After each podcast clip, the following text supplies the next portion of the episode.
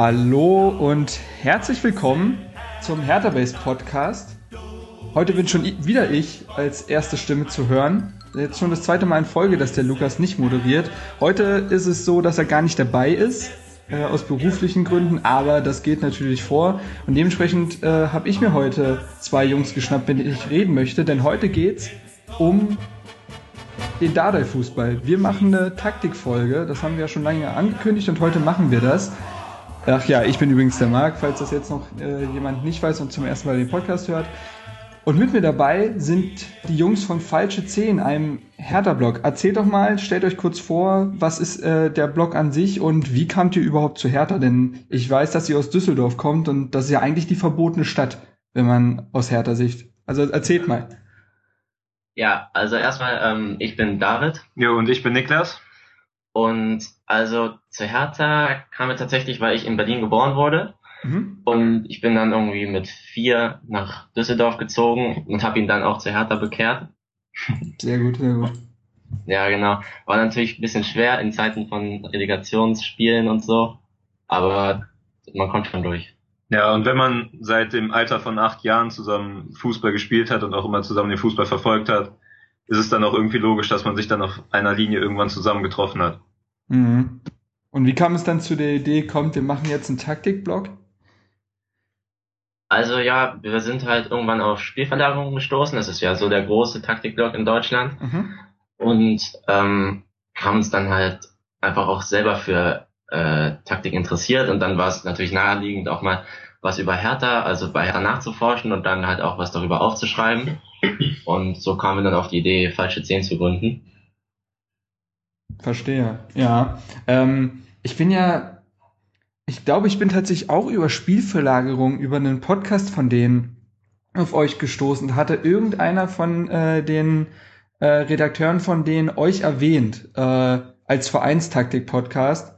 Äh, bin ich da natürlich sofort drauf bei so einer Empfehlung und äh, war auch begeistert, dass es sowas halt auch wirklich über äh, Hertha gibt, weil die Blogger-Szene um Hertha herum ist noch nicht groß und dann einen eigenen Taktik äh, Blog zu haben, der sich natürlich auch mit anderen Dingen beschäftigt, habe ich ja auch gesehen, aber hauptsächlich mit Hertha ist natürlich äh, nicht schlecht und ähm, ich fand dann auch eure Analysen so gut, dass ich dann halt gesagt habe, gut, mit denen möchte ich sehr, sehr gerne mal diesen Dardai-Fußball, wie er manchmal bezeichnet wird, ein bisschen äh, aufdröseln. Und ähm, hab ja auch schon mal öfter eure Artikel irgendwie auf Twitter gepostet oder so.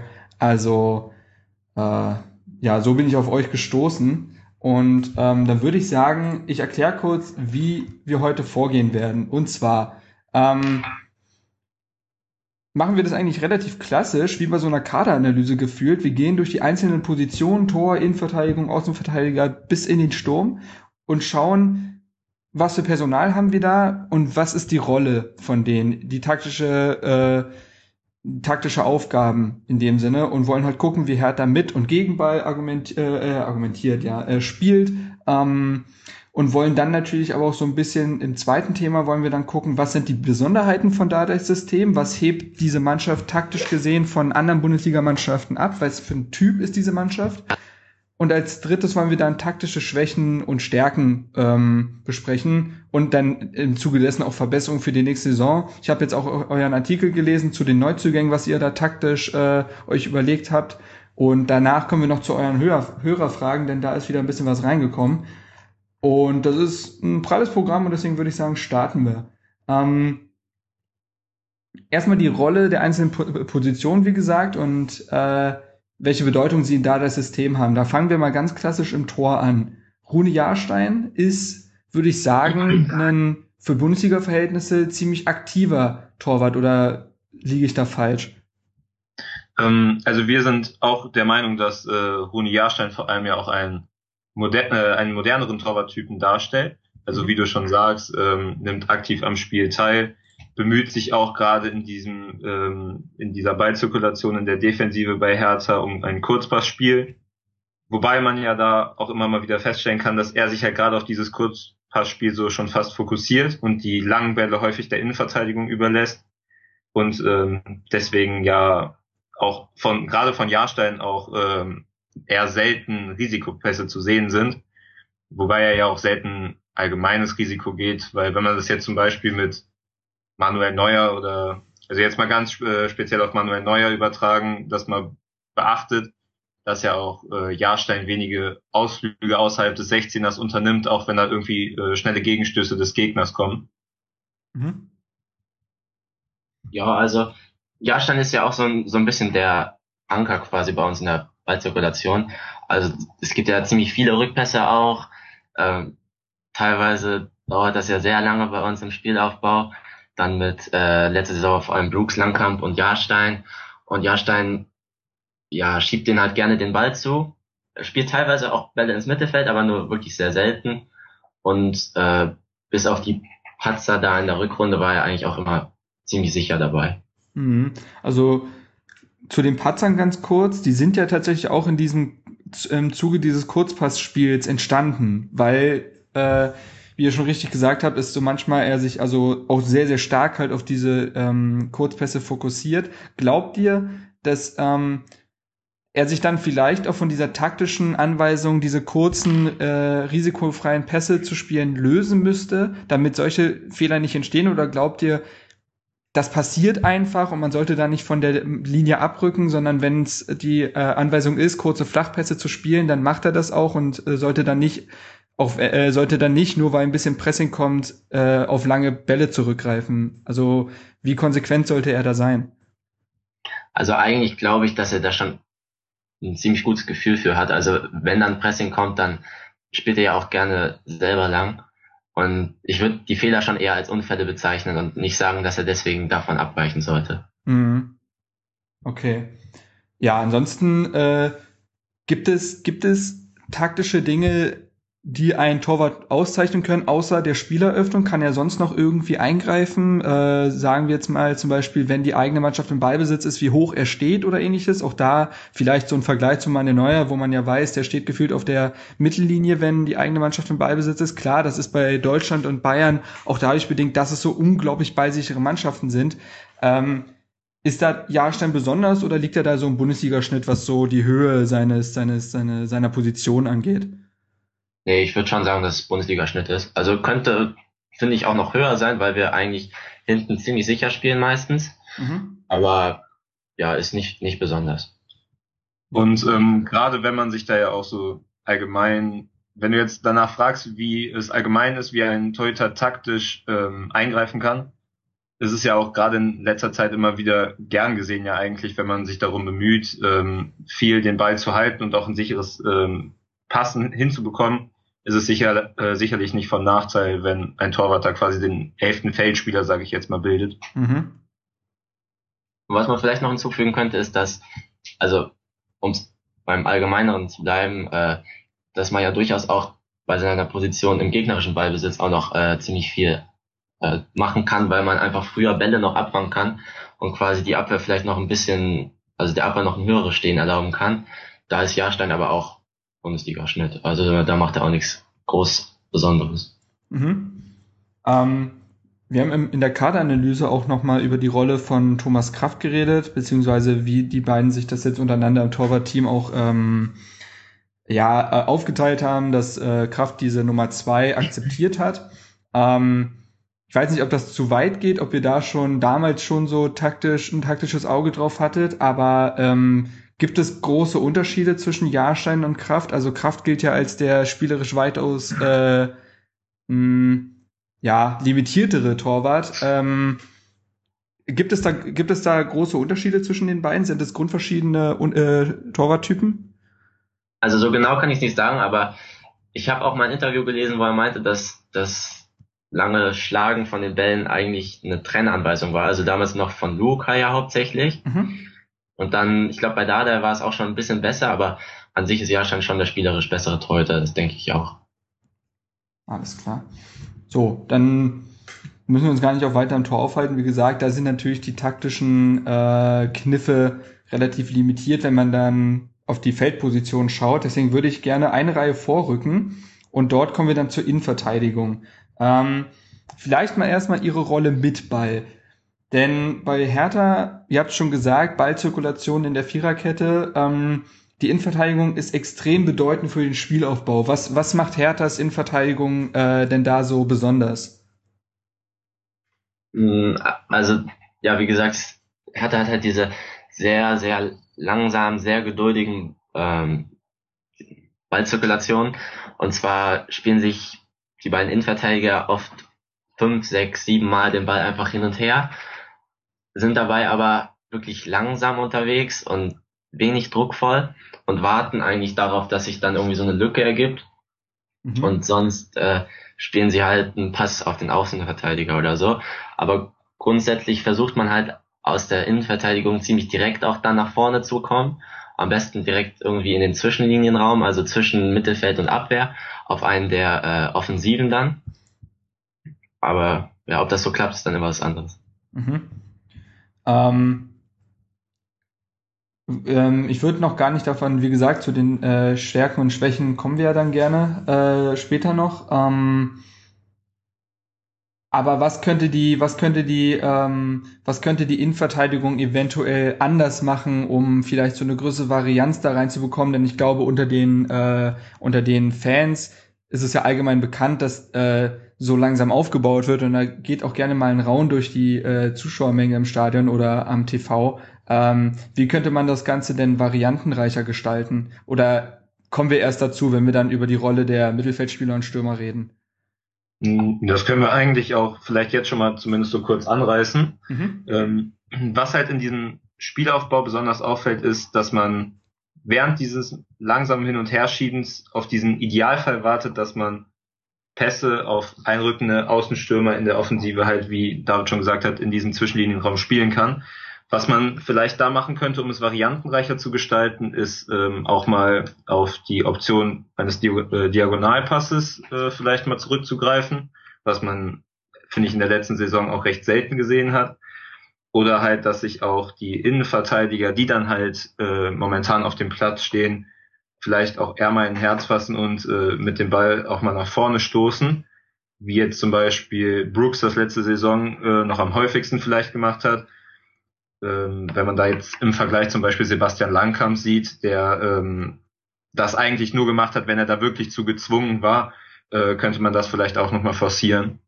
Also insgesamt steht Herthas Innenverteidigung auch ziemlich tief immer im Spielaufbau. Also der erste Pass von Jahrstein, also wenn sich die Gegner quasi schon so ein bisschen an die Mittellinie zurückziehen und dann bekommen die einen Pass von Jahrstein und stehen noch 15 Meter oder so von den gegnerischen Stürmern weg und schieben sich den Ball schon dreimal hin und her, bevor es dann überhaupt wirklich losgeht. Das kann man eigentlich auch recht einfach bearbeiten. Ja, ja. Ähm, du hast es gerade angesprochen, du hast nämlich Brooks angesprochen, der wechselt ja nun, äh, der ist ja nun zu Wolfsburg gewechselt. Jetzt hat man äh, zu der, ich würde sagen, zu den taktischen äh, Möglichkeiten oder zu den, zu den Aufstellungen können wir später kommen, aber nun hat man mit äh, Rekik einen äh, neuen Innenverteidiger verpflichtet, ist ein Linksfuß, also kann diese Position spielen. Du hast mit Toro Nariga jemanden, der jetzt offiziell ja auch, also wirklich die gesamte Saison als äh, ähm, ja durchaus Startelfkandidat, denke ich mal, ins Rennen gehen wird. Ähm, Niklas Stark äh, hat bei der U21 EM eine sehr gute Leistung als Innenverteidiger gezeigt. Was wäre denn für euch ähm, so eine ideale Innenverteidigung, die vielleicht auch diese ähm, dieses langsame Aufbauen so ein bisschen ähm, ja moderner gestalten könnte. Also Ricky kann ich noch nicht ganz genau einschätzen. Ich habe ein bisschen was von ihm gesehen. Der hat schon einen ordentlichen Spielaufbau auf jeden Fall. Und als Linksfuß ist er natürlich dann auch äh, ziemlich gut dafür. Und dann auf der anderen Seite stark wäre halt dann die spielerisch stärkste Innenverteidigung, denke ich. Mhm. Also liegt es vielleicht auch bei Torunariga darin, dass er vielleicht auch einfach noch ein bisschen dazulernen muss. Äh, ja. Denn ja, Anlagen sind ja wahrscheinlich schon da und ja, okay, verstehe. Ähm, gut, jetzt haben wir äh, über die Innenverteidigung mit Ball geredet, dann vielleicht auch mal kurz ohne Ball. Ich habe äh, das Gefühl, da ist die Rolle der Innenverteidiger bei Hertha relativ einfach zu, ähm, zu beschreiben, so dass äh, es meistens so ist, wenn Hertha verteidigen muss, werden die gegnerischen, also die ballführenden Spieler des Gegners oft sehr weit auf die Außen gedrängt, sodass sie zu Flanken gezwungen werden und die großen Innenverteidiger von uns, Langkamp, Stark, Brooks, sind dann dafür da, um das Ding halt meistens in der Luft, weil sie da unglaublich stark sind, zu klären. Ähm, Habe ich es damit zusammengefasst oder gibt es irgendwelche Auffälligkeiten, dass vielleicht mal ein Innenverteidiger rausrückt oder ähnliches? Ja, also es gibt einige mannorientierte Rausrückbewegungen. Also wenn sich ein gegnerischer Stürmer zurückfallen lässt, dann folgt ihm auch gerne mal ein Innenverteidiger von uns. Das ist aber oft auch ein bisschen vom Gegner abhängig. Also das kann man nicht jedes Mal so sagen. Mhm. Ähm, und das ist, denke ich, äh, ich nehme an, das ist äh, gang und gäbe in der Liga. Da macht der ja. Zeit ja nichts Besonderes. Nee, nicht wirklich. Nicht wirklich. Okay. Gut, habt ihr noch irgendwelche letzten Worte zur Innenverteidigung oder wollen wir zu den Außenverteidigern kommen? Nee, von uns war es das soweit. Okay. Ähm, während die Innenverteidiger das Spiel aufbauen sollen, habe ich das Gefühl, dass die Außenverteidiger, oder ich sehe es halt so, dass die sehr weit, also sehr ziemlich hoch stehen. Also äh, meistens so am Rande der Mittellinie, wenn Hertha von hinten aufbaut. Ähm, und dort, ihr habt schon diese, ähm, diese, diese Steilpässe angesprochen, die gehen ja dann oft auch auf diese, auf Plattenhardt oder vorzugsweise Weiser, die dann in diese Zwischenräume starten, oder? Ähm, also gerade bei äh, Weiser und äh, Plattenhardt ist es halt äh, deutlich zu erkennen bei dieser Außenverteidigerbesetzung, dass sich das deutlich unterscheidet halt auch, ähm, was die einzelnen Aktionen angeht, wenn man das jetzt zum Beispiel vergleicht mit äh, Mittelstädt oder Pekarik da ähm, kann man auch mal sehen, dass vielleicht auch äh, Plattenhardt ja auch äh, häufig mal zu Diagonalpässen ähm, zu gebrauchen ist, sage ich jetzt mal, und dass sich auch beide eher offensiv äh, einschalten, als jetzt zum Beispiel Pekarik, der ja häufig einfach dann nur Longline geht oder Mittelstädt, den wir jetzt vielleicht noch gar nicht so richtig einschätzen können. Mhm. Insofern äh, ist es bei den Außenverteidigern sagen wir mal, ähm, schwer zu beschreiben im Moment noch, weil es halt so unterschiedliche Spielertypen auf den Positionen sind. Mhm. Und grundsätzlich würde ich auch sagen, also die starten nicht unbedingt selber in die Zwischenräume, sondern sollen den Ball halt weiterleiten. Gerade Pekarik kann das ganz gut, ist eigentlich auch darauf limitiert, aber ist okay dabei. Und ähm, ja, da sieht man häufiger mal, dass der Ball halt zu Pekarik geht, der steht dann schon ziemlich hoch und der versucht ihn dann halt direkt am besten mit dem ersten Kontakt dann auch äh, hinter das Mittelfeld weiterzuleiten. Verstehe. Also die, aber die Rolle der Außenverteidiger in Herthas System ist schon ziemlich eminent, oder? Ja, auf jeden Fall, weil halt die Innenverteidiger ähm, im Spielaufbau oft so ein bisschen nach außen gedrückt werden. Also da kommen wir später auch noch zu, aber halt in der Mitte gibt es nicht viel an Anspielstationen. Dementsprechend geht der erste Ball fast immer auch zu Außenverteidigern, wenn da nicht Druck ist. Mhm. Ähm, und die müssen dann halt selber nochmal so ein bisschen das Spiel eröffnen. Das stimmt schon, das ist ziemlich wichtig. Und oft überlaufen sie ja auch, ne? Nicht, also Plattenhardt wird ja oft von äh, Kalu auch nochmal weitergeschickt. Ähm, ein Haraguchi, wenn er dann gespielt auf der rechten Seite, hat äh, sehr oft Weiser dann die wirkliche Offensivaktion, sei es Schuss oder Flanke, ausführen lassen. Also diese offensive Rolle bei den Außenverteidigern ist bei Hertha ja auch ziemlich auffällig. Ja, also das ist halt auch gerade bei Hertha finde ich in der letzten Spielzeit ähm, auch gut zu sehen gewesen, dass da auch die offensive Rolle der Außenverteidiger halt ähm, von ziemlich großer Bedeutung ist, auch wenn man das gerade mal vergleicht mit ähm, anderen Teams, wo die Außenverteidiger dann auch mehr auf die defensiven Aufgaben beschränkt waren, dass es gerade bei Hertha ähm, auch über diese Positionen offensive Akzente ähm, zu setzen gab. Mhm. Und was könnte, was ist denn um mal allgemein taktisch zu reden, was ist denn der Vorteil davon, wenn ein Weiser zum Beispiel als Rechtsverteidiger spielt und die Offensivaktion ausführen kann? Also ganz einfach gesagt, er hat ja sehr viel mehr Platz, oder? Ja, schon, genau. Er kann vielleicht so ein bisschen Fahrt aufnehmen.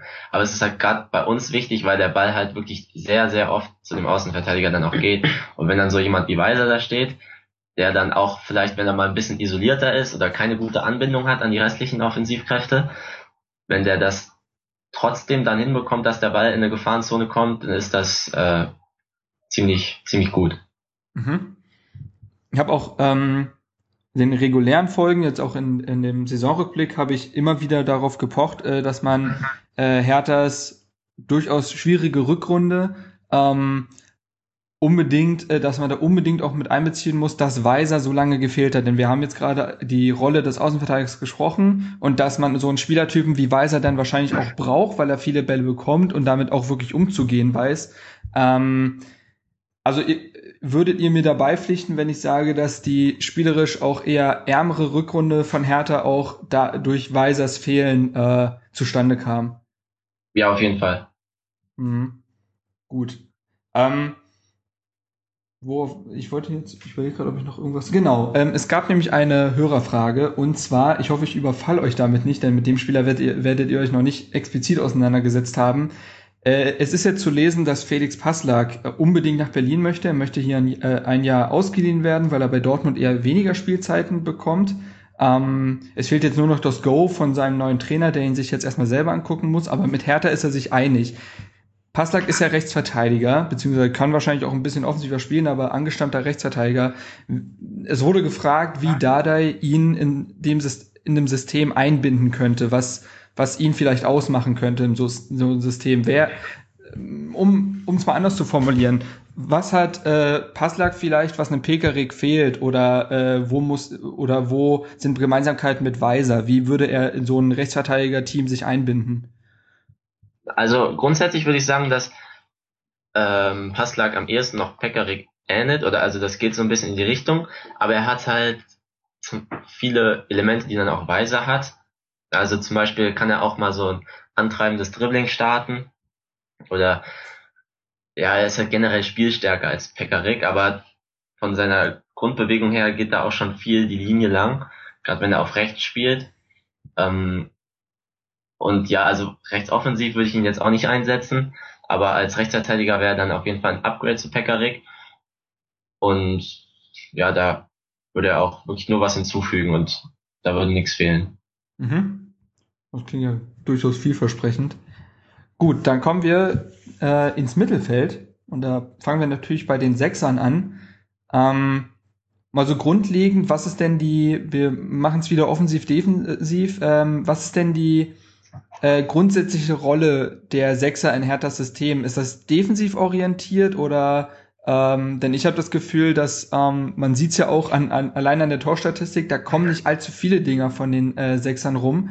Ähm, wie ist die Rolle von äh, Herthas Sechsern ausgelegt und hat das auch was mit dem Personal, was spielt, zu tun? Ist da ein Unterschied zu erkennen, ob jetzt ein äh, Lustenberger, Schellbretter, Rieder oder letzte Saison auch Allen äh, spielt?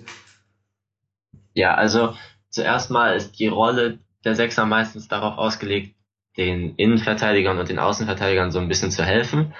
Also es kippt gerne mal einer ab, also lässt sich zwischen die beiden Innenverteidiger fallen, mhm. so dass sie dann vielleicht ein bisschen mehr Platz auf Außen haben oder so. Und der andere bleibt dann halt, hält sich kurz vor der Abwehr und auch sonst, wenn da einfach, also wenn jetzt auch keiner zurückgefallen ist, bleiben die auch trotzdem stark in ihrem Grundraum und schieben nicht weit nach vorne. Ähm, also kann man schon sagen, dass das, dass es schon einen Grund hat, dass da nicht so viele Tore geschossen werden. Und es hängt auch auf jeden Fall davon ab, wer spielt. Also gerade Lustenberger würde ich sagen, dass der sich am meisten darauf fokussiert, quasi vor allem äh, im Sechserraum zu bleiben oder vielleicht dann halt nochmal die Innenverteidiger zu unterstützen. Schellbrett und Darida, die schieben halt gerne auch mal vor, gerade wenn wenn es einen Ballverlust gibt und man nachsetzen kann, also gegenpressen kann, mhm. dann äh, sind die auch immer gern dabei. Und Niklas Stark hat zum Beispiel ganz coole Dribblings, mit denen er auch gerne mal nach vorne stößt, aber grundsätzlich halten die sich schon alle da in, kurz vor der Abwehr auf. Und das ist auch die Hauptaufgabe. Mhm. Ja, also, aber da würdet ihr, wir kommen nachher, wie gesagt, zu den allgemeinen äh, Stärken und Schwächen, aber da würdet ihr euch da, ähm, würdet ihr euch da ein, äh, eine spielerisch äh, wichtigere Rolle der Sechser wünschen, auch äh, wieder mit dem Thema der Varianz in der Spieleröffnung? Mm, ja, schon. Also ich glaube, da ist auch eigentlich einiges an Potenzial. Also ich bin ein großer Fan von Shellbrett. Kann ich, glaub, ich verstehen, bin ich auch. Ja. Und ähm, ja, also der hat eigentlich schon das Potenzial, wenn er besser eingebunden wird, den Spielaufbau so ein bisschen zu tragen und dann hat man halt noch Darida potenziell daneben, der das dann ebenfalls weiter nach vorne tragen kann. Also da haben wir eigentlich schon mehr Potenzial. Mhm. Ähm, ja, und äh, ich glaube, ich weiß nicht, ob du es schon erwähnt hattest, aber besonders bei, du hast gesagt, dass ähm, Gegenpressing bei Kontern, aber generell habe ich das Gefühl, dass Herthas Sechser ziemlich stark darin sind, äh, Konter äh, zu beenden oder zu stoppen.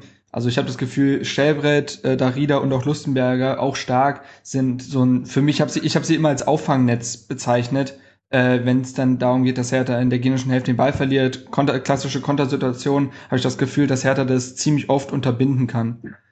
Ja, auf jeden Fall. Also da kommt dann auch die Laufstärke gerade von Stellbrett und Darida zugute, weil die halt einfach, die können alles weglaufen, sind auch noch recht schnell, also werden da auch nicht überlaufen oder so und das ist schon ziemlich sicher da. Mhm. Gut. Ähm, dann war es das eigentlich zum defensiven Mittelfeld oder habe ich was vergessen? Nee, denke ich. Okay, gut. Dann rücken wir eins nach vorne von sechs auf zehn. Ähm, ich glaube, da war es in dieser, in der letzten Saison und auch vielleicht in der davor, hing die Rolle des Zehners sehr, sehr stark davon ab, ob ein Darida oder ein Stocker spielt. Wie haben sich denn die beiden Spielertypen Typen im Hertha-Spiel unterschieden? Ähm, also, wie du schon sagst, es war halt dann für das ganze Team quasi ein Unterschied, ob man da Stocker eingesetzt hat oder halt Wladimir Darida. Ähm, Stocker war halt, würde ich sagen, eher so der Typ Spieler, der dann auch offensiv ähm, da auch irgendwie für Wirbel sorgen sollte ähm, der auch oft in die Spitze ging oder auch ähm, die Laufwege in die Tiefe suchte und auch gar nicht mal so selten Abschlüsse ja auch selbst gesucht hat. Ähm, dafür war er aber wiederum selten eher ins Passspiel eingebunden, weil er auch weniger halt im System von Hertha der Ideengeber war. Das wiederum äh, würde man dann, denke ich, eher Darida zu, ähm, zusprechen, der ja auch häufig gerade auch auf dieser Position als Zehner dann doch eher als Achter oder als Sechser aufgetreten ist oder sich auch zwischen die Innenverteidiger hat mal abkippen lassen, auch wenn er selten, aber auch das äh, hat man für einen Zehner ja untypischerweise doch dann hin und wieder mal gesehen. Mhm. Und sich im Gegensatz zu Stocker ja auch relativ häufig mal selbst auch als Anspielstation äh, angeboten hat, ähm, Distanzschüsse versucht hat, also nicht unbedingt so in die Tiefe gegangen ist und die Abschlüsse dort gesucht hat, und ähm, ja, also wie du schon sagst, ich würde sagen, das war schon immer ein großer Unterschied für das Spiel der Hertha, ob da jetzt Darida oder Stocker aufgestellt war. Mhm. Ja. Also Stocker von seinem Typ her ist auch jemand, der sehr viel andere Bewegungen im Team balanciert, also so ausgleicht quasi. Zum Beispiel, wenn ein Flügelstürmer von uns einrückt, dann ist Stocker oft der, der quasi die entgegengesetzte Bewegung macht und dann hinter den Außenverteidiger startet noch nicht mal unbedingt, um sich, um selber den Ball zu bekommen, aber um dem äh, Flügelspieler dann halt mehr Platz zu verschaffen, weil der Außenverteidiger dann vielleicht noch eher gebunden ist und eben nicht sofort seinem Gegenspieler folgen kann. Ja. Und ja. Darida bewegt sich halt deutlich mehr, also Stocker pendelt quasi eher so an der, an der letzten Linie horizontal hin und her, aber Darida lässt sich halt auch häufiger fallen, so in den 6er, 8er Raum und äh, versucht von da aus anzutreiben. Mhm. Ähm, so eine reine Qualitätsfrage. Ich habe die äh, Blick, das ist ein Schweizer Blatt, hat jetzt berichtet, dass äh, Stocker aussortiert wurde von Dardai, also zum Verkauf bereitsteht. Er steht auch immer wieder in der Kritik. Ich habe ihn auch oft kritisiert. Ähm, jetzt haben wir ja schon auch einige Stärken von Stocker herausgearbeitet. Ähm, welcher Zehner-Typ, Darida oder Stocker, ähm, tut denn Hertha am besten? Beziehungsweise, da können wir gleich anschließen die Frage, ähm, was ist dann die potenzielle Rolle oder Aufgabe von Duda, der ja eigentlich für die, auch schon für die letzte Saison als Zehner eingeplant war? Ja, also von Stocker und Darida würde ich schon sagen, dass Darida besser, also besser passt, weil wir halt eh schon nicht so viele Verbindungen nach vorne haben und Stocker gibt dann halt auch nochmal weniger Verbindungen, sondern hält sich halt sehr weit vorne nur auf. Und Duda, ich glaube, der wäre auch eher so ein klassischer Zehner, also würde sich dann auch im Zehnerraum bewegen, aber halt nicht an der ganz vorne, also an der letzten Linie, sondern äh, ja in diesem ominösen Zwischenlinienraum und von da aus dann versuchen, Kombinationen anzutreiben und irgendwie für Durchbrüche zu sorgen. Mhm.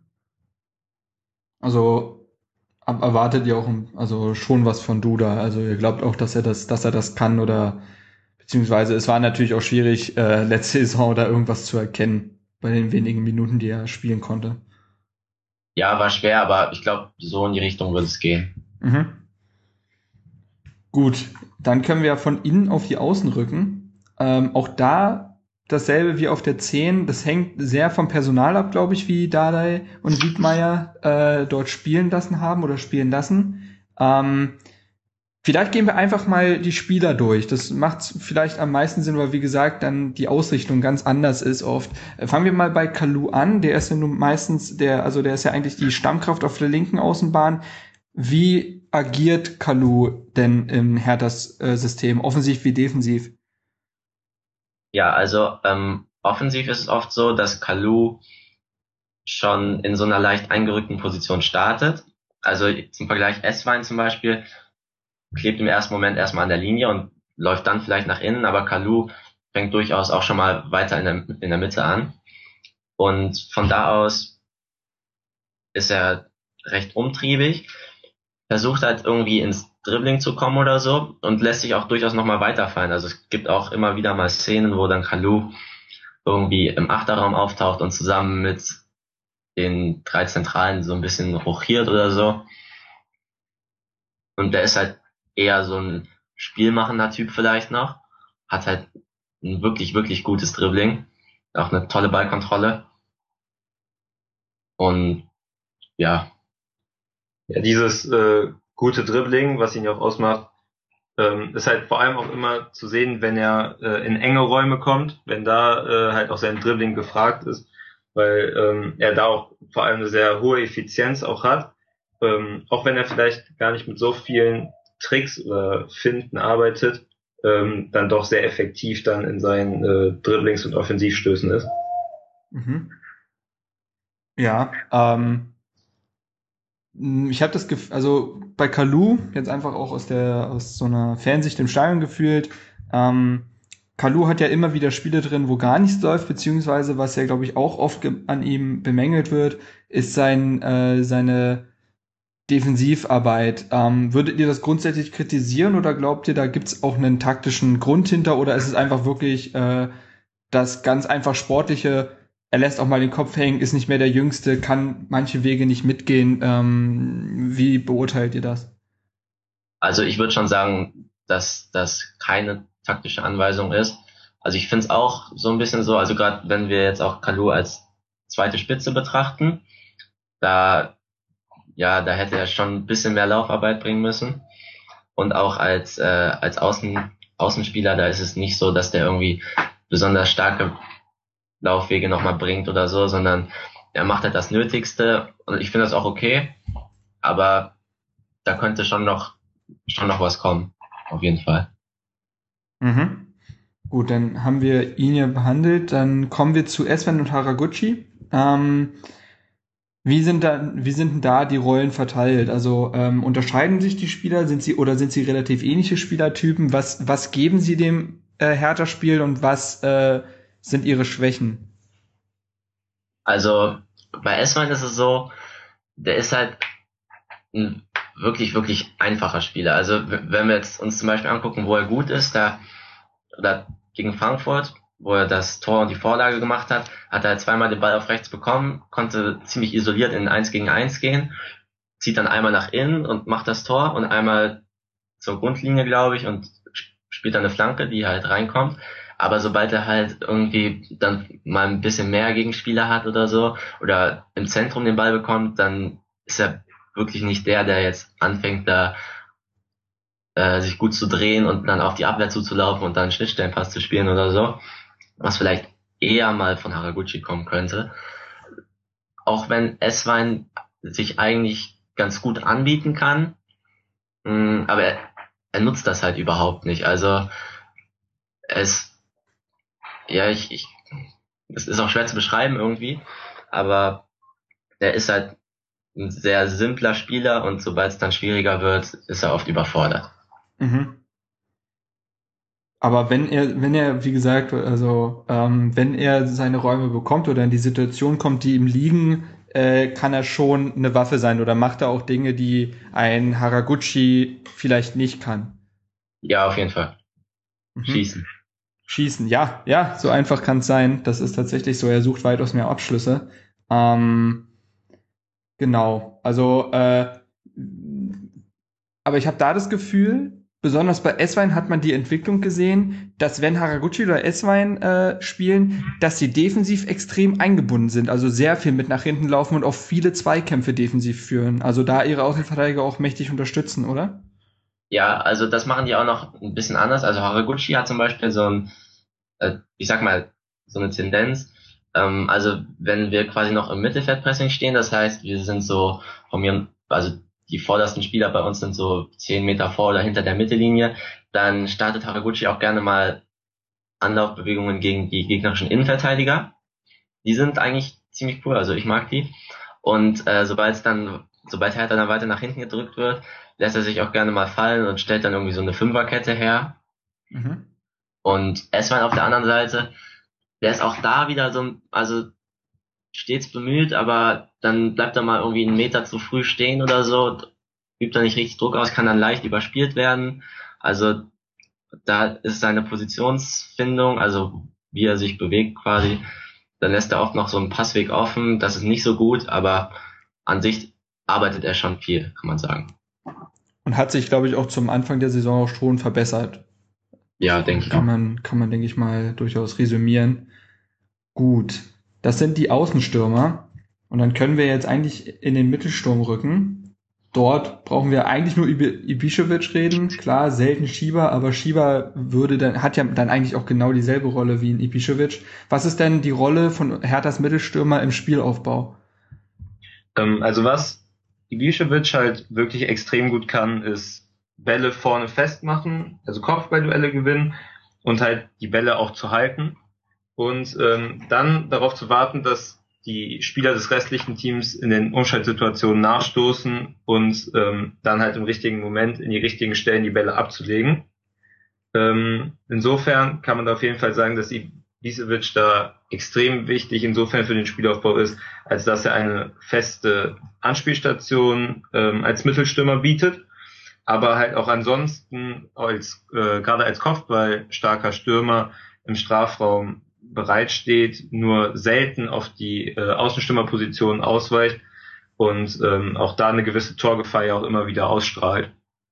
Also ganz interessant an Ibisevic ist auch, dass er äh, nicht wie viele andere Stürmer irgendwie dazu neigt, bei so einem Ball direkt immer den Weg in die Tiefe zu suchen, sondern er bietet sich halt sehr gerne an, lässt sich auch gerne mal zurückfallen, also auch in so einem Konter zum Beispiel, da ist ja die, Dynamik erstmal ja so schnell wie möglich zum gegnerischen Tor aber Ibisevic behält da trotzdem die Ruhe, kommt dann vielleicht auch nochmal tiefer entgegen und so kommt der Konter dann halt auch erst in diese Räume weiter vorne.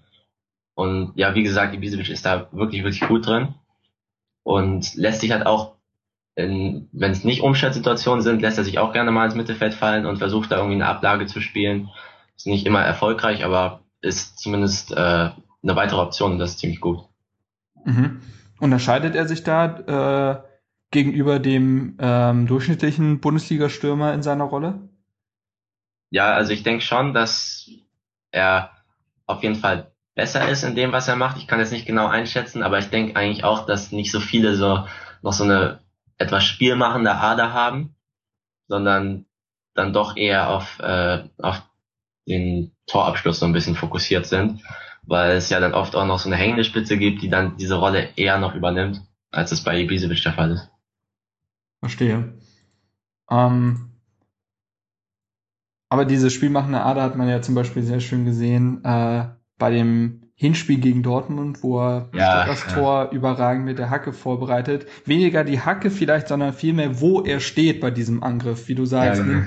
kriegt den Ball von außen und äh, ist dann auf dieser ja, Zehnerposition schon fast und lässt da halt Stocker durch. Ähm, also da, das, das, das, ich glaube, das zeichnet ihn durchaus aus, das stimmt.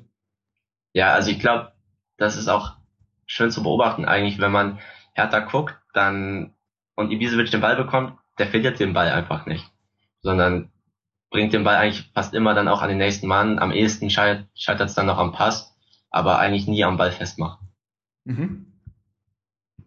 Gut, würdet ihr noch etwas zu unserer äh, Mittelstürmer zu unseren Mittelstürmeraufgaben was sagen wollen oder wollen wir zu den Besonderheiten von Dades System im Allgemeinen kommen?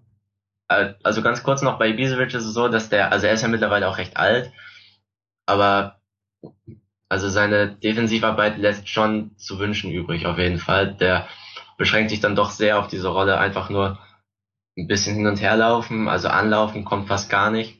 Mhm. Mm, und da muss dann auch der zweite Stürmer schon noch mitarbeiten. Deswegen zum Beispiel Kalu, als er dann zweiter Stürmer war, also als Linksaußen ist er vollkommen solide defensiv, aber dann als zweiter Stürmer hat man dann häufig große Abstände zwischen Mittelfeld und Sturm. Mhm.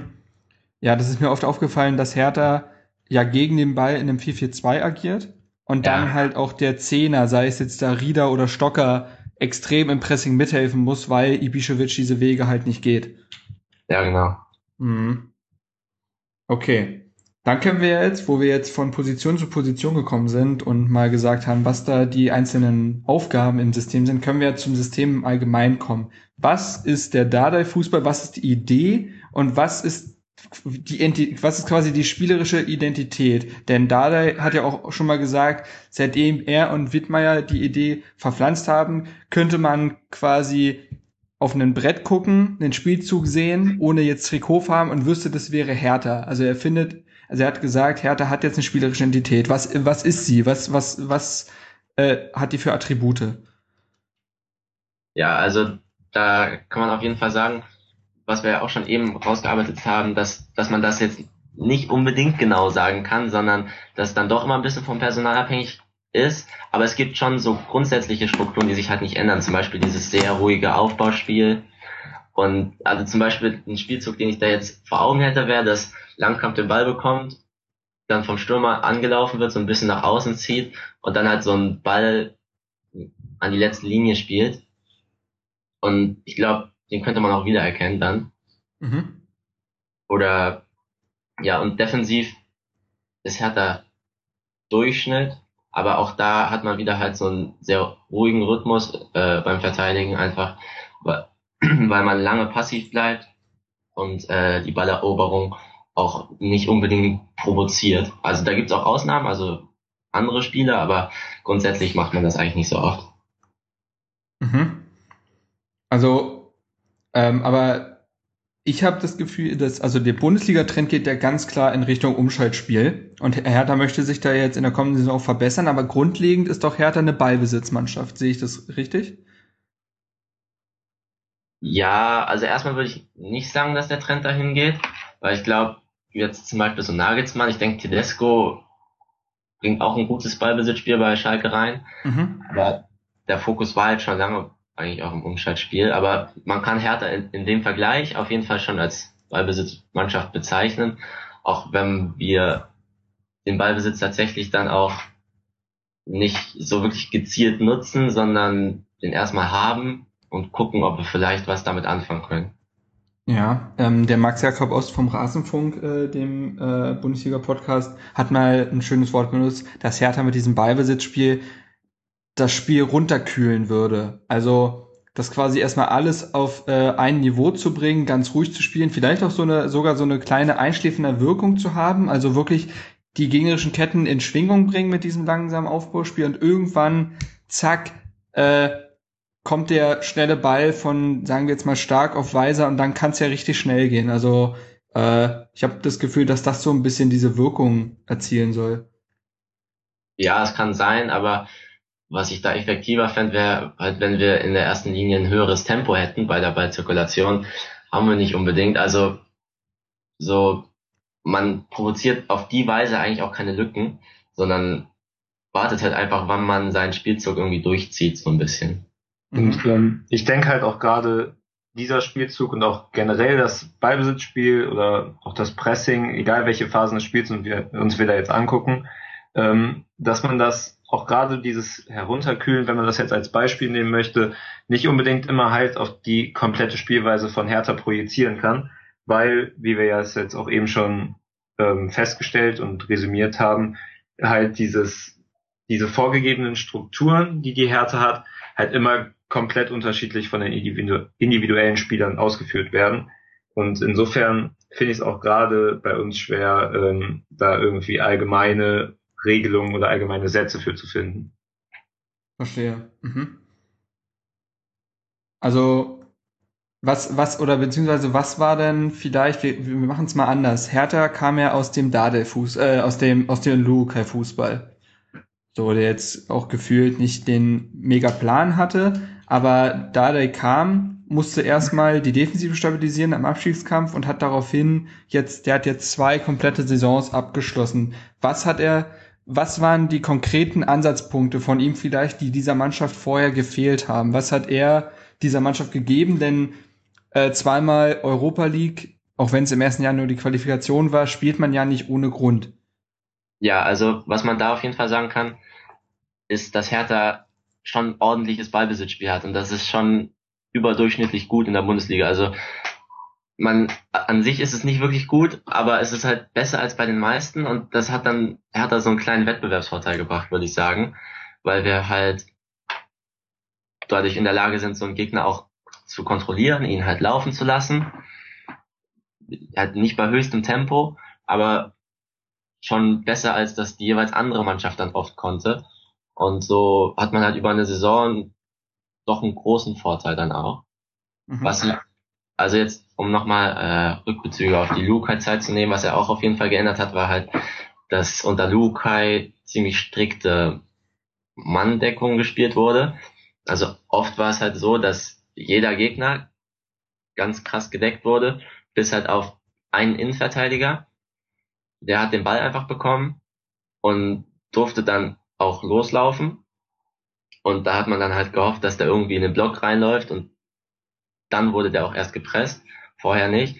Und bei Dada war es dann gerade in der Anfangszeit so, dass man halt wirklich sich nur auf die Position quasi fokussiert hat. Also man hatte so ein festes äh, 4-4-2 Gebilde und hat dann in dem nur von Seite zu Seite geschoben.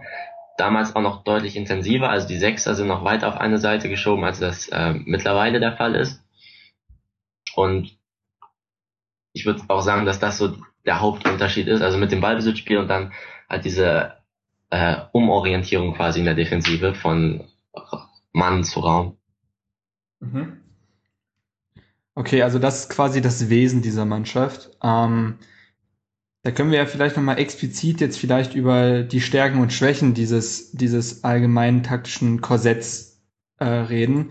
Ähm, was, wir kommen vielleicht erstmal zu den, äh, auch nochmal zu ein paar Schwächen.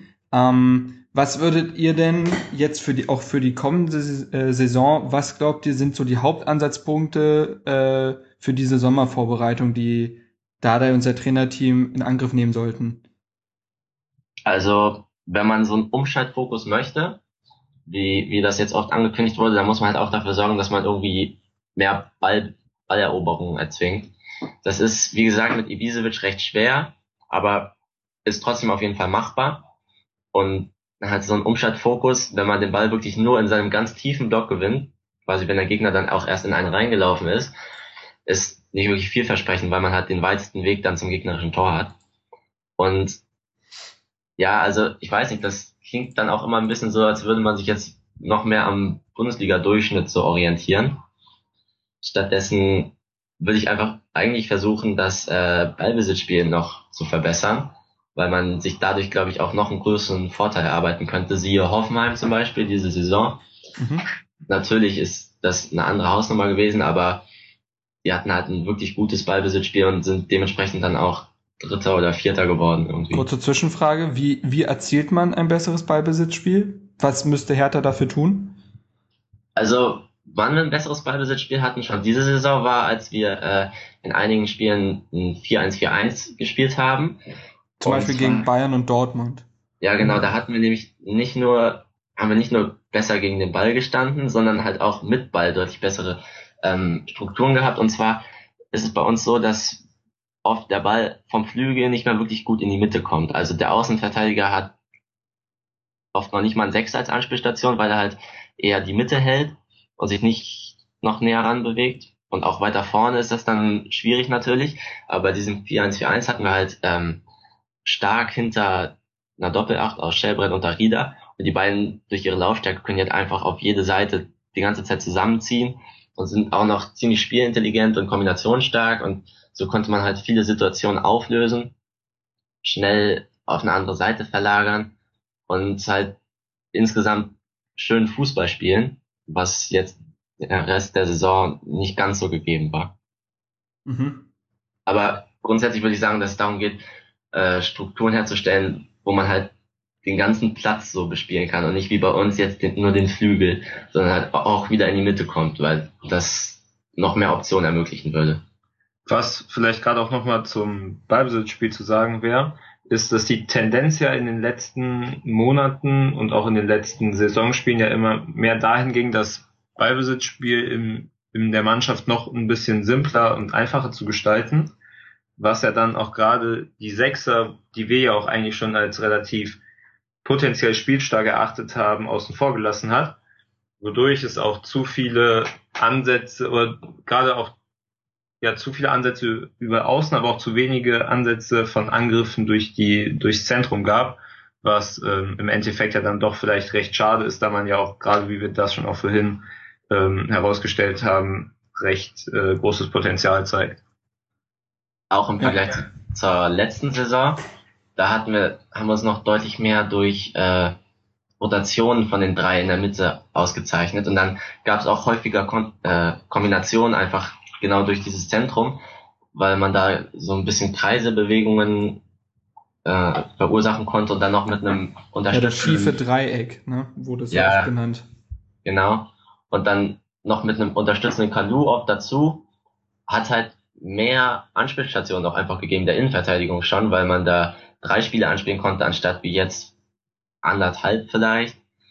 Und so waren wir dann, also ich meine, am Ende waren wir dann auch nicht mehr ganz so stark dabei und hatten deswegen auch eine schlechtere Rückrunde. Aber insgesamt hatten wir vielleicht eine bessere Spielanlage. Mhm. Jetzt apropos Spielanlage, du hast es schon angesprochen, Hertha möchte mehr über Umschaltmomente äh, kommen, aber es gibt ja auch äh, ganz klare ähm, Aufstellungs- oder beziehungsweise Formationsgedanken. Äh, und zwar möchte Dade jetzt auch ähm, eigentlich immer mit einem äh, Zwei-Stürmer-System spielen, weil mit äh, Davy Selke ja ein äh, millionenschwerer neuer Stürmer dazugekommen ist. Ähm, und zum anderen möchte man zwischen einem 4-4-2 und einem 3-5-2 ähm, variieren. Was sind da denn das 4-4-2, das kennen wir bereits, wenn es mit Kalu und äh, Ibišević gespielt wurde. Ähm, ein 3-5-2 wäre für Hertha sehr neu. Wie würde das vielleicht personell und taktisch äh, aussehen bei Hertha? Okay, also personell vermutlich mit einer Dreierkette aus Rekik, Lang oder Stark und dann je nachdem Torunariga oder Langkamp. Ähm, es wurde auch öfter gefragt, ob Lustenberger eventuell ähm, in so eine Dreierkette ähm, ja, eingefügt werden könnte. Ja, ja, das, das stimmt. Also als zentraler Spieler auf jeden Fall. Mhm. Langkamp würde ich eigentlich nur als rechten Halbverteidiger sehen. In der Mitte kann ich mir das nicht so wirklich vorstellen, weil er halt auch ziemlich stark auf seinen rechten Fuß angewiesen ist. Und das limitiert ihn dann doch, mhm. ja, doch schon in der Mitte. Äh, davor dann wäre es interessant, je nachdem. Also ich bin insgesamt kein großer Fan von Lustenberger, muss ich sagen, weil der so ein komisches Bewegungsspiel hat. Also man kann nie genau sagen, wo sich Lustenberger jetzt hinbewegt. Zwar schon in seinem Grundraum, aber dann macht er halt mal einen weiten Weg mit nach rechts und beim nächsten Mal macht er ihn dann doch nicht. Und das ist dann auch schwierig für seinen jeweiligen Partner, das dann so vorauszusagen und dann auch eine gute Struktur herzustellen. Da hast du aber meinen Artikel über Lustenberger nicht gelesen, wo ich ihm in großen Worten gelobt habe. Schicke ich dir danach mal. Ich dachte, es war so, dass er vor allem der Anker für uns war. Ja, quasi, ja, äh, unter anderem, ja. Ja, ja, okay, aber auf jeden Fall sehe ich da eine äh, Doppel 6 oder Doppel 6, 8 aus Stellbrett und Darida deutlich vielversprechender, weil die halt beide so weite Wege gehen können und einfach spielstärker sind, dass wir da mehr Möglichkeiten im Spiel nach vorne hätten. Mhm. Dann auf den Außenbahnen rechts wäre Weise eigentlich eine ziemliche Optimallösung, würde ich sagen. Ja. Das wäre wirklich stark. Auf der anderen Seite, also ich kann Lecky in der Rolle nicht wirklich einschätzen. Aber ich glaube, das soll er drauf haben. Er hat das ja schon bei Ingolstadt auf der rechten Bahn gespielt, soweit ich weiß. Ähm, also er kennt es durchaus. Aber ähm, ich habe mir euren Artikel auch dazu durchgelesen, den ihr geschrieben habt, bezüglich der Neuzugänge und deren äh, taktischen Möglichkeiten, die sie mitbringen.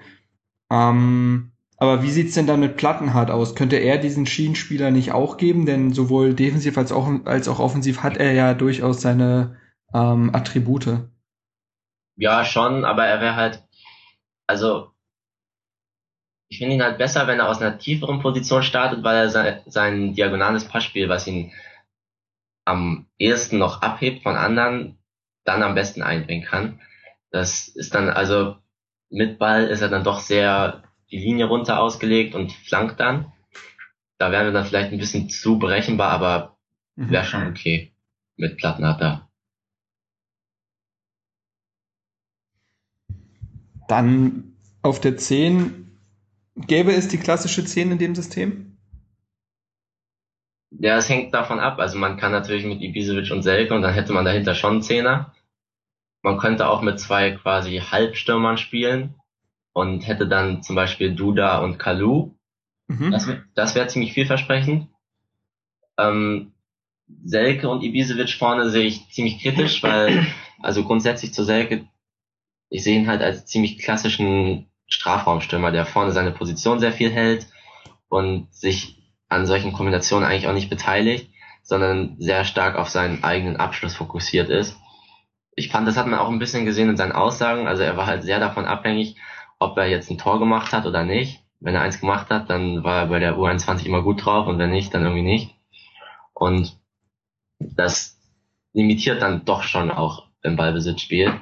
Mhm wenn da jetzt zum Beispiel nur Ibisevic wäre, der ja selber auch noch toller Fußballer ist und dann von Kalu und Duda unterstützt werden würde, dann hätten wir schon ein Personal zusammen, dass da mit dem einiges möglich wäre. Mhm, verstehe. Also, wenn Dada davon spricht, eigentlich mit Selke und Ibišević spielen zu wollen, siehst du das kritisch? Ja, schon. Mhm. Okay, ähm, ich überlege gerade, ob man noch über irgendetwas sprechen könnte, denn ähm, rein vom, ähm, vom, vom Personal haben wir jetzt ja schon ziemlich viel abgehandelt, denn es ist, wäre sicherlich schwierig, jetzt über die Rolle von einem ähm, mit, äh, von einem Sinan Kurt zum Beispiel zu sprechen, der die Saison wiederkommen soll. Ähm, oder auch von den Jugendspielern, die jetzt nachrücken. Vielleicht ein Spieler, wir haben, wir haben schon vorhin gesagt, dass der, ähm, dass man den noch nicht perfekt beurteilen kann, aber vielleicht auch wirklich mit diesem äh, 3-5-2 und als Schienenspieler, äh, das würde auch zu Mittelstädt passen, oder? Ja, denke ich auch. Also ich glaube, der hat einige gute Anlagen. Auch äh, so ein ganz was cool ist, irgendwie so ein, also der ist halt spielerisch schon stark und ist da nicht so leicht unter Druck zu setzen, kann sich da ganz gut immer lösen und hat halt viele Ideen, die auch nicht nur so auf Flanken ausgerichtet sind oder so, sondern wirklich ein Team auch bereichern können. Mhm. Und vielleicht noch zu Sinan Kurt, was ich tatsächlich ganz cool fand, war am Anfang der Saison in diesem Testspiel Cup. Ja. Schau ins Landreisen Cup in Duisburg. Ja, ja, genau das. Da ähm, hatten wir ein Spiel mit mit äh, Haraguchi und Kurt auf der linken Seite und ja, Haraguchi Kurt Außenverteidiger, ne? Ja, genau. Und äh, Haraguchi hat ja eh diese Tendenz, schon so ein bisschen zurückzufallen. Ja. Und dann gab's ähm, sehr interessante Wechselspiele von Haraguchi und Kurt. Also Kurt hat sich dann halt häufiger von links hinten quasi äh, so einen linkeren vorderen Halbraum, also so zwischen Mitte und Flügel irgendwo äh, positioniert, während Haraguchi dann ein bisschen weiter zurückgefallen ist und seine antragende Spielweise besser zur Geltung kam.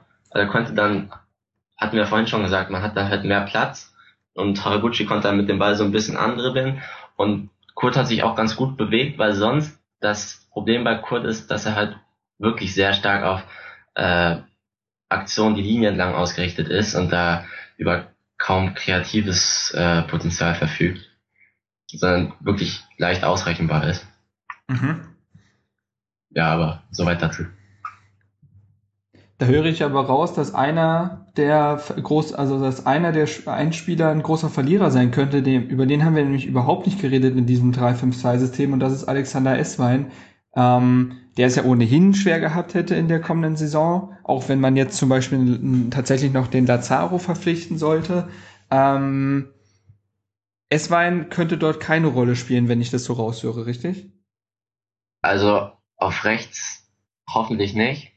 Hoffentlich nicht. ja, vielleicht als ganz simpler Stürmer, der dann wirklich nur in die Tiefe geht und versucht, äh, geschickt zu werden und dann abzuschließen. Aber mehr dann auch nicht. Aber ich glaube, bei Nürnberg früher war er auch Stürmer, oder? Das kann gut sein, ja. Ich glaube, der war auch mal Mittelstürmer, das stimmt. Ja. ja. So in die Richtung vielleicht, dann auch noch nicht optimal. Aber rechts, nee. Mhm. Gut, dann haben wir eigentlich äh, soweit alles besprochen. Wir haben ja jetzt auch darüber gesprochen, was in der nächsten Saison so alles passieren könnte. Ähm, dann würde ich einfach mal eine etwas untaktische Frage stellen, aber da ihr jetzt hier seid, können wir auch gerne drüber reden und ihr könnt vielleicht auch ein paar taktische Einflüsse dazu sagen, denn da geht es ja auch um Variationen. Hertha hat jetzt die Dreifachbelastung. Ähm, glaubt ihr, auch mit eurem taktischen Wissen und über den Kader, glaubt ihr, Hertha kann das mit diesem Kader und mit den äh, taktischen Voraussetzungen ähm, meistern? Mm, ja, denke ich schon. Also, das, also ich glaube, aus taktischer Sicht gibt es da nicht so viele Probleme, weil Herthas Spielanlage recht simpel ist. Und also vielleicht dann mit dem neuen System könnte es ein paar Eingewöhnungsschwierigkeiten geben, aber ich glaube, da so die Grundabläufe eigentlich ziemlich klar sind, dass man da auch nicht, äh, nicht so viel einstudieren muss, dass man dann durch die Dreifachbelastung so sehr behindert wird. Äh, eher problematisch wird dann vielleicht die Dichte im Kader, halt gerade auf, also im Zentrum, wenn dann mal Stellbrett oder Darida ausfällt, ist das halt dann, wenn man Dreierkette spielen möchte, nicht ideal. Mhm. Mhm. Auch sonst finde ich nicht ideal, aber wie hättest dann, du da, ganz kurz, wie hättest du da die Rolle von einem Allen vielleicht gesehen, der ja auch so Tendenzen eines Achters auf jeden Fall hatte? Ja, aber ich bin auch kein Fan von Allen, muss ich sagen, weil sein Bewegungsspiel einfach extrem inkonstant ist. Also generell seine Leistung, der war dann am besten, glaube ich, gegen Wolfsburg, mhm. wo Wolfsburg dann aber auch den Raum zwischen Mittelfeld und Sturm ziemlich weit aufgemacht hat, sodass Allen da ziemlich viel Platz hatte. Das gibt's aber sonst in den meisten Spielen nicht.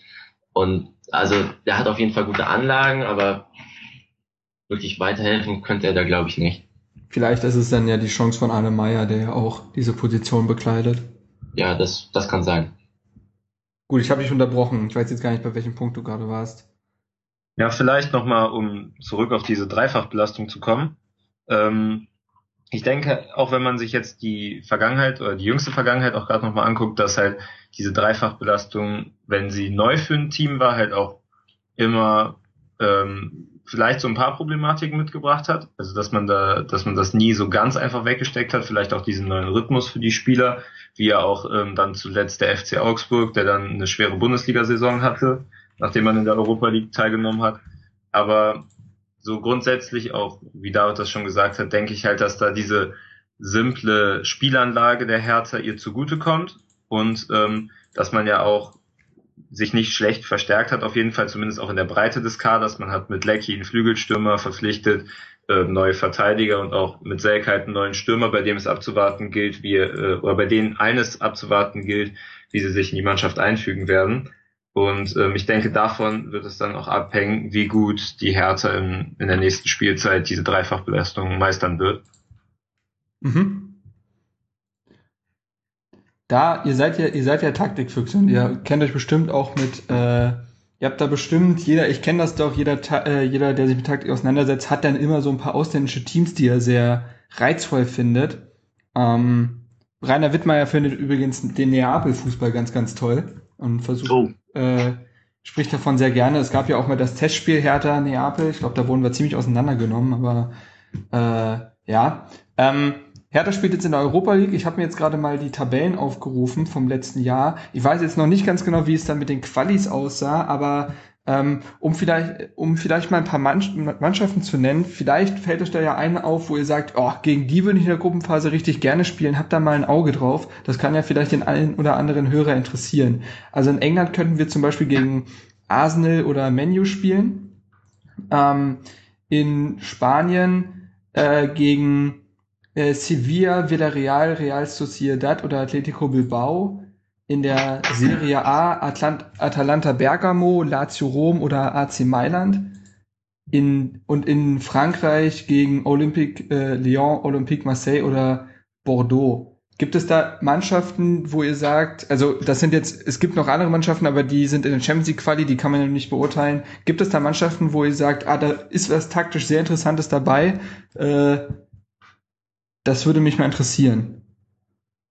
Ich glaube, Bergamo spielt eine krasse Manndeckung, also wirklich sehr, sehr stark am Mann. Das wäre vielleicht interessant.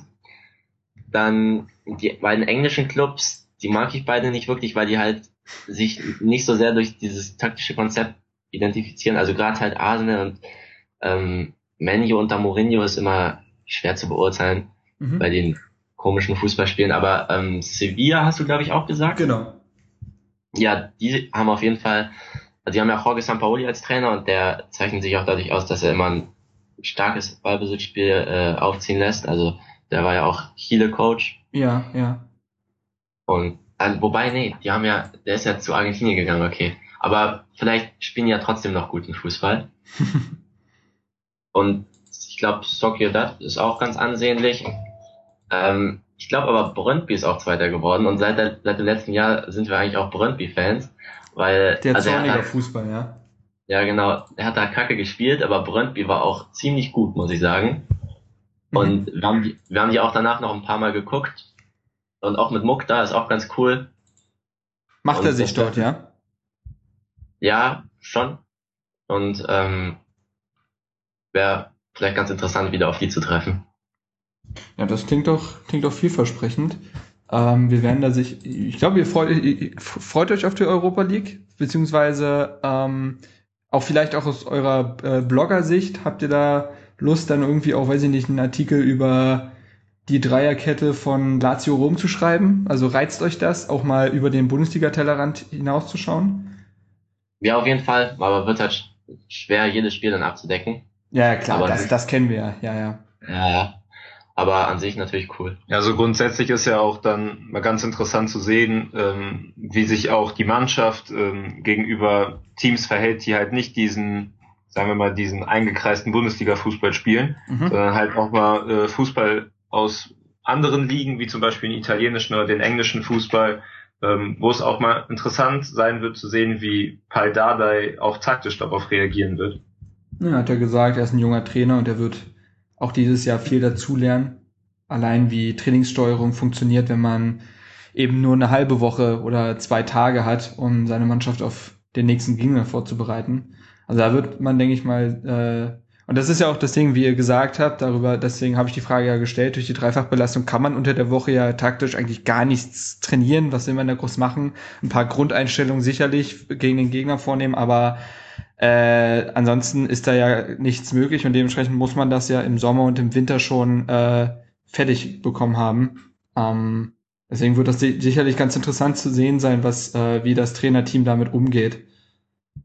Ja, also erstmal muss man sagen, dass glaube ich da der kein guter Trainingsplaner ist. Also wir haben ja immer ziemlich große Verletzungsprobleme gehabt und er hat auch, glaube ich, häufiger mal gesagt, dass er halt seine Mannschaft sehr viel einfach laufen lässt was aber nicht viel Sinn macht, weil man so eine fußballspezifische Ausdauer eher braucht und nicht einfach nur dieses Waldlaufen. Mhm. Und was uns vielleicht zugutekommen könnte, ist, dass äh, Wittmeier und Dardai äh, ganz gute Ingame-Coacher sind. Also das haben sie jetzt letzte Saison nicht so oft gezeigt, aber eigentlich können die schon stark auch auf den Gegner reagieren, dann auch im Spiel noch. Ah, okay. Nicht so, mhm. nicht so groß wie vielleicht, ja, Tuchel Guardiola irgendwie so. Aber da ist auf jeden Fall Potenzial da. Mhm. Ähm, jetzt haben wir über Europa gesprochen.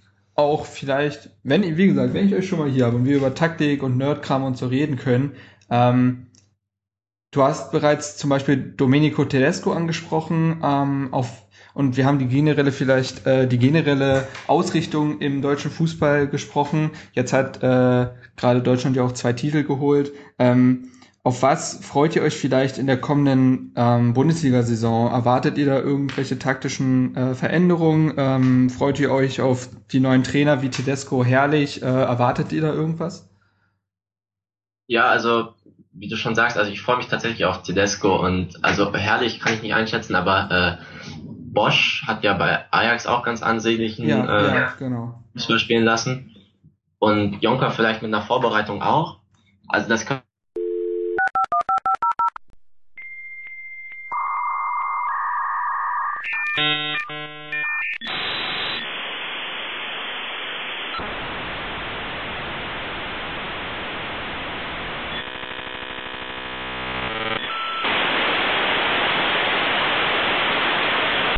So, wir sind zurück.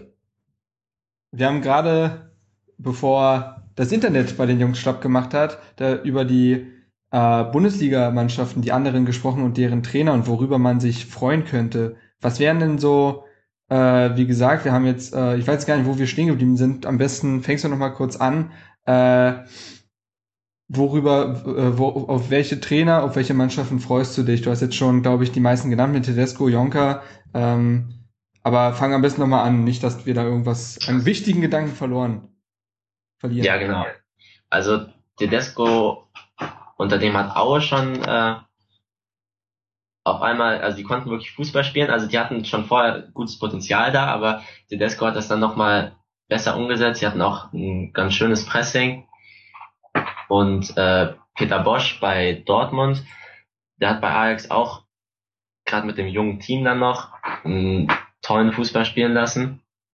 Oder ja, einen ordentlichen Fußball erstmal, aber äh, der zumindest auch auf Kontrolle ausgelegt war und ähm, darauf freue ich mich dann auch. Heiko Herrlich kann ich nicht. Das war der doch bei Leverkusen, oder? Mhm. Ja. Ja, auf den, äh, den kann ich nicht richtig einschätzen. Aber äh, zum Beispiel Andreas Wolf finde ich auch ganz okay. Von äh, Stuttgart heißt der Andreas? Mm, das kann ich nicht. Andreas Wolf klingt gar nicht so verkehrt. Das ist jetzt ja. Hannes also Wolf. Andreas Wolf war der Verteidiger von, von Nürnberg. Nürnberg ja, ja. Ach, Hannes ja. Wolf. Ja, okay. Und äh, also das könnte dann vielleicht sogar für Hertha gefährlich werden, wenn dann diese schlafenden Riesen aus den letzten Jahren vielleicht doch mal aufwachen, weil man halt auf jeden Fall noch Hoffenheim mit Nagelsmann, Leipzig, und die Bayern ja eh hat. Mhm. Also nochmal europäisches Geschäft wird schwierig. Ja, ja, ja. Ja, besonders mit Dreifachbelastung auch aber schön nochmal das Potenzial der Liga erkannt. Gut, Jungs. Wenn euch nichts mehr auf dem Herzen liegt, dann würde ich jetzt so langsam abmoderieren. Nee, hast du, ja? Ja. Wunderbar. Dann bedanke ich mich ganz, ganz herzlich bei eurer Zeit und auch eu eurer Expertise. Ich glaube, wir haben das alles sehr gut aufgedröselt und der eine oder andere Zuhörer wird was gelernt haben. Besonders wahrscheinlich sogar für Nicht-Hertha-Fans könnte das Ding interessant sein, die mal ein bisschen äh, tiefer so in andere Vereine reinblicken wollen. Ähm, ich empfehle euch Hörern, geht auf www.falsche10.de, habe ich das richtig gesagt? Ja, genau. Perfekt, geht da auf jeden Fall rauf. Ganz, ganz toller Taktikblog. Also ähm, kann ich jedem nur empfehlen. Ich halte es auch so, dass ich vor meinen Einzelkritiken, wenn es denn möglich ist, äh, oder danach eure Artikel lese. Also das, das, das ist äh, Tradition jetzt nach jedem Spieltag. Ähm, und ich hoffe, da äh, bleibt ihr auf jeden Fall weiter dran. Und ich hoffe, dass vielleicht auch äh, dieser Podcast äh, eventuell ein paar weitere Leser anspült. Ähm, ansonsten bleibt mir zu sagen, äh, ja, äh, das wird jetzt erstmal, um jetzt vielleicht ein paar äh, Orga-Dinge noch zu sagen, das wird jetzt erstmal äh, für die nächsten Wochen der letzte Podcast bleiben, denn wir haben jetzt Saisonrückblick gemacht, Kaderanalyse, wollten unbedingt diesen Taktik-Podcast machen, das haben wir jetzt alles hinbekommen. Und wenn ich Lukas richtig verstanden habe, möchte man sich ähm, nach dem, irgendwann nach dem Pokalspiel wohl melden. Also in rund zwei Wochen, vielleicht ein bisschen später. Ähm, da werde ich nicht dabei sein, da bin ich im Urlaub. Ich wollte es dir schon mal gesagt haben. Und jetzt sei noch der liebe Lukas im Schnitt gegrüßt. Der wird diese Folge nämlich schneiden und hochladen. Das, das, das überlasse ich gerne ihm. Äh, muss erreichen, dass ich moderiere. Gut, dann, Jungs, könnt ihr gerne noch Tschüss sagen, euren Hund grüßen ja. und dann würde ich äh, das Ding jetzt zumachen. Ja, ja, vielen Dank nochmal überhaupt, dass wir äh, hier mitmachen durften, dass wir hier sein durften. Ja, danke. Und ähm, ja, wir grüßen auch für unsere Twitter-Zuhörer, äh, grüßen wir noch die Mutter von Sven Morgan. Und äh, ja, ansonsten wäre es das dann auch so von unserer Stelle. Ja. Sehr gut aufgepasst, stimmt. Äh, Sven Morgan auf Twitter hat uns geschrieben, ob er auch seine Mutti grüßen dürfte. Ist hiermit geschehen. Äh, wir verlangen aber auch, dass du das deiner Mutter vorspielst. Ansonsten äh, nehmen wir solche Anfragen eindeutig nicht mehr an. Das ist ganz klar. Also da haben wir strikte Regeln. Na gut, Jungs, dann mache ich das Ding jetzt zu. Ich wünsche den Hörern noch einen schönen Tag, Abend und äh, bis dann. Bis dann. Ciao. Ciao. An dem schönen Strand der Spree, dort spielt Hertha BSC. Der Berliner